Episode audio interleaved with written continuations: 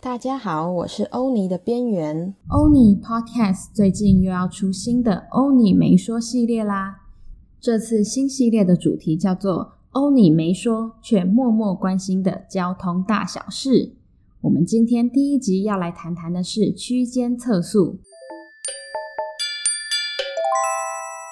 欧尼系列的三个应用程式最受人欢迎也最受人喜爱的，就是我们的 OmniQ 交通情报达人啦。既然是交通情报，那当然测速照相我们就一定不可以放过。测速照相的设定通常都是在容易发生车祸的危险路段，所以欧尼的提醒除了是要帮各位用户审核包之外，我们也希望能够打造一个更安全、更友善的交通环境。新上路的区间测速应该让很多车主一个头两个大吧？那我们首先在谈区间测速之前，就要先来谈谈我们的测速照相。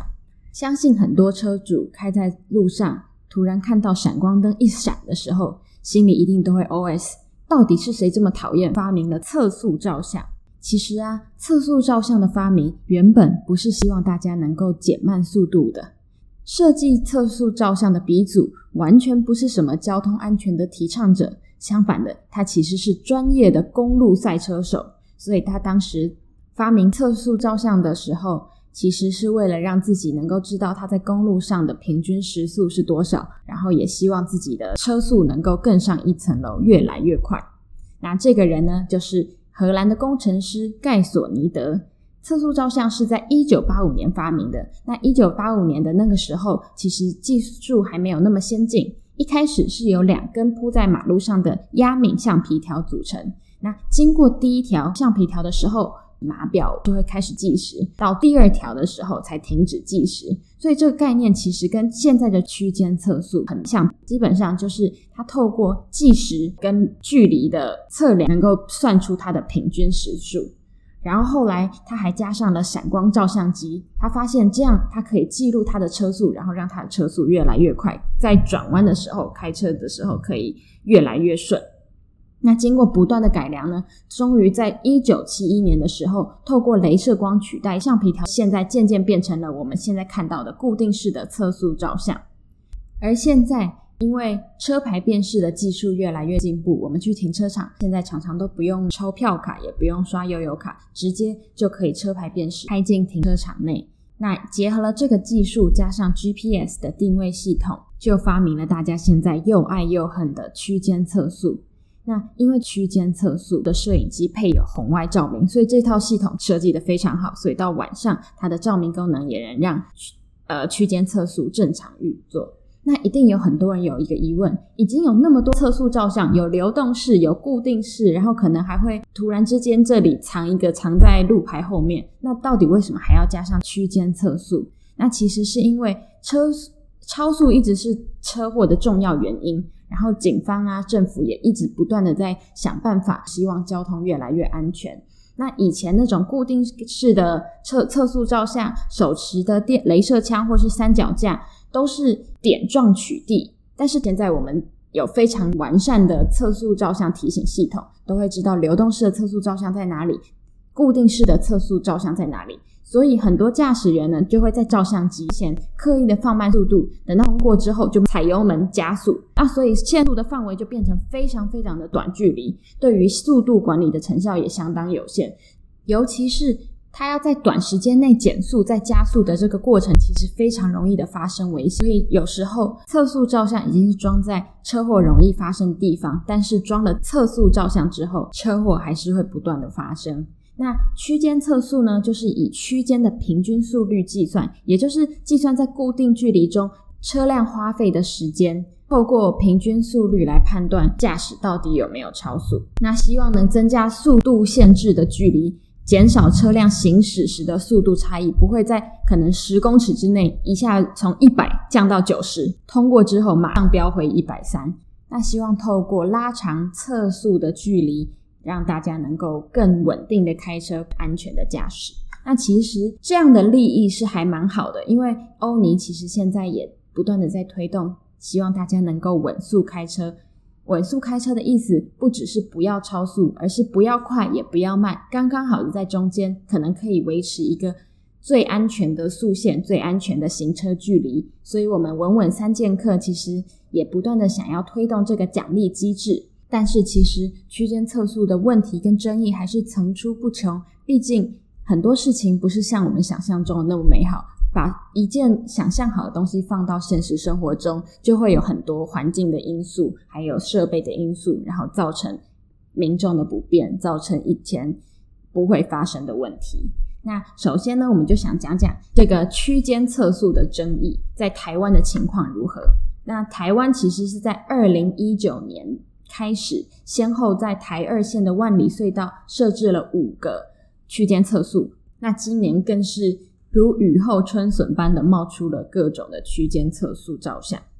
那测速照相本来就是会设置在危险的路段，那区间测速更是希望能够透过这样的一个比较完善的机制，希望能够解决那些原本设置了测速照相之后没有办法解决的车祸问题，所以。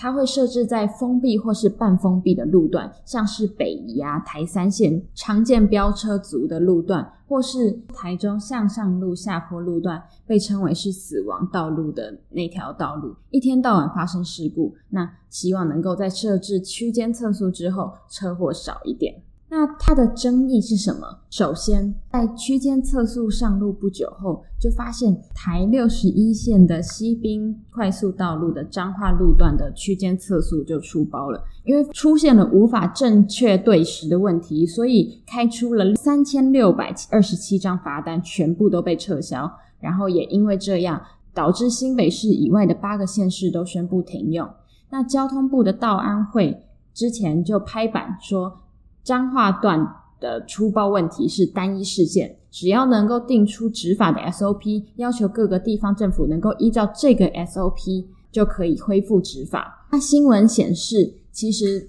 大家拿到的 SOP 都是依照新北市的待执法时的 SOP 为基准。那也有车友就表示，那区间测速设备如果没有经过国家的检验，应该要先停用，以免造成很多申诉，造成很多误开罚单的状况。但是交通部的道安会就说了，区间测速变成法定度量衡器是全球首例，如果要开发检测系统的话，可能要花一年的时间，但是这段时间不能有执法的空窗期，所以他觉得如果系统正确无误的话，还是可以继续执法。那如果系统有错误的话，可能就是在那段时间撤销所有罚单。那这样的争议也不断的延烧，那就有立委说，如果你拿一个没有法律根据的区间测速来处罚人民的话，是对人民的权利过度干预，应该要马上停止，以免未来的申诉案件更多，其实会越来越麻烦。那还有公共政策网络参与平台的人也要求，希望能够全面废止区间测速，因为他觉得其实没有减少事故，反而是造成塞车、造成拥塞的元凶。那前阵子行政院就找了提案人，还有学者，还有警方，甚至是交通部及民众开协议会，讨论一下到底区间测速存在的必要性。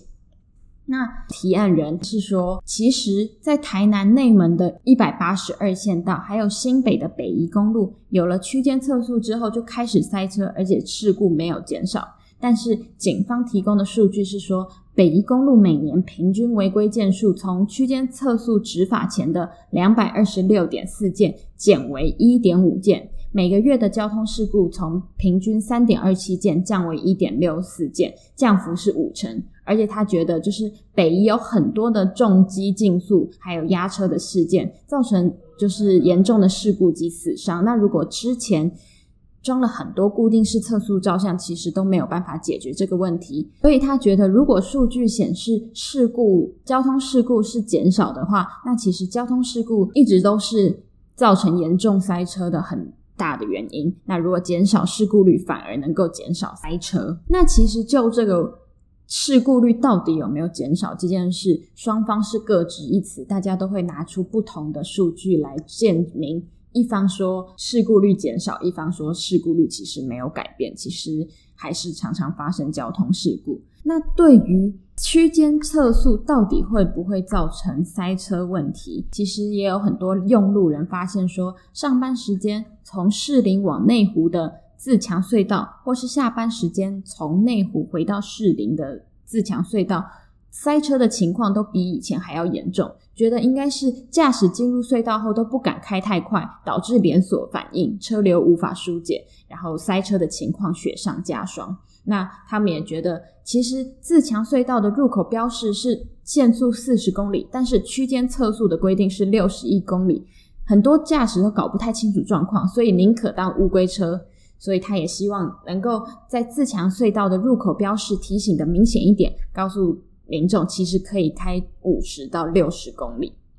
那面对批评呢，其实呃交工处总工程司的刘家佑回应说，其实。士林往内湖尖峰时段的车流量太大，所以会有常态性的拥塞。那针对这件事情，他觉得警方应该要加强疏导，但是为了考量行车安全，他还是没有办法把速限从四十公里调高成六十公里，就是还是希望能够标示上是写四十公里。塞车问题其实现在看起来也是各说各话，呃，警方就说。其实交通问题跟区间测速无关，那另外一方就觉得是区间测速造成了更严重的塞车情况。那除了这个问题之外，其实区间测速也有很多的执法漏洞，像是如果有重机车友在北宜公路想要为了规避测速镜头的话，他就会直接骑上人行道，或是有车友就会用速线算出通过时间，只要超过四分钟就不算超超速，所以都停在路边等待。那另外，其实欧尼也有接受到用户的抱怨说，在区间测速快结束的时候，常常很多人就会大幅降低车速，造成危险，因为想要在时间段内。那这个问题其实又回到了之前点式的测速照相的问题，就是他没有办法稳速的开车，会在短时间内大幅的降低车速，然后造成其实会事故还是会增加。那其实欧尼针对区间测速呢，我们其实也有。自己的一套方法，能够让驾驶更轻松的躲避罚单，基本上就是要帮大家来算数学。因为测速这照相的原理就是，如果 A 点到 B 点是车辆行经的侦测点，那 A 点到 B 点相隔一公里的话，如果测速照相的限速是六十，那 A 点到 B 点一公里就需要花七十秒通过。因为如果花七十秒通过，你用距离除以时间等于速率的公式计算，它的车速是五十一点四，是小于六十的，所以这样没有没有问题，不会接收到罚单。但是如果车辆共花费四十秒通过，那车速就是九十公里，那就是超速了，就会收到一张罚单。那所以欧尼在这件事情上，我们就是会提前的提醒车主有区间测速照相，并且帮大家算数学，告诉大家。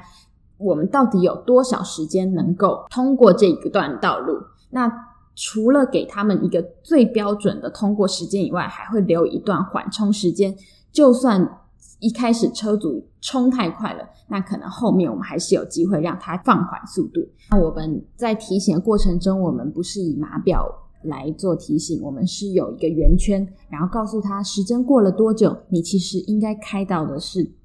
哪一个位置？比如说，时间过到一半的时候，你应该开在一半的位置。如果你超过一半的话，那就代表你可能要再放慢速度了。那加上我们会有提示音，如果快要离开那个路段的话，我们也会有一些比较紧急的提示音，提醒车主赶快放慢速度，不要在路口才停下来造成危险。那针对之前车主跟我们抱怨说，通常在快要出隧道或是快要离开区间测速路段的时候，大家都会马上放慢速度停车。那如果一不注意，可能就会造成追撞事件，非常危险。那车主也给我们一个非常好的建议说，那快要离开的时候，我们再给他一个提醒，说快要离开区间测速路段。那这个提醒不是为了大让大家都停下来，反而是希望大家能够注意一下身旁有没有那些可能马上放慢速度的车主。那我们这样子，你比较小心的注意周围的状况，然后随时灵机应变。那这个是欧尼一直想要做给大家的，希望大家能够在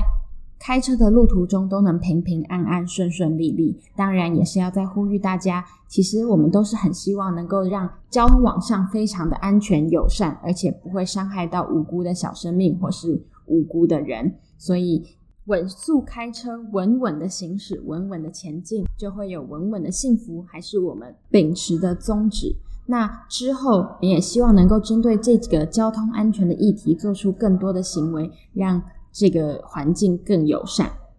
如果大家有什么建议，或是有什么想法，也都可以欢迎跟我们聊一聊。或是你对区间测速的感觉是什么？如果你有什么观察到的点，也可以跟我们说，让我们一起来想想，怎么样让你在开车的时候更开心、更安全，也更顺畅。那再来，我们就发现区间测速已经是一个非常高科技的科技执法。但是欧尼在看新闻的时候，看到新闻提到之后，这个区间测速的装备，希望能够一起解决噪音污染的问题。那它的解决方法就可能是，它会在利用车牌辨识系统，再搭配侦测噪音的分贝计，然后将行经疑似噪音车辆的资料交由环保局查处。然后环保局就会通知疑似改装排气管车辆的到场检验。下一集的 Podcast，我们再见喽。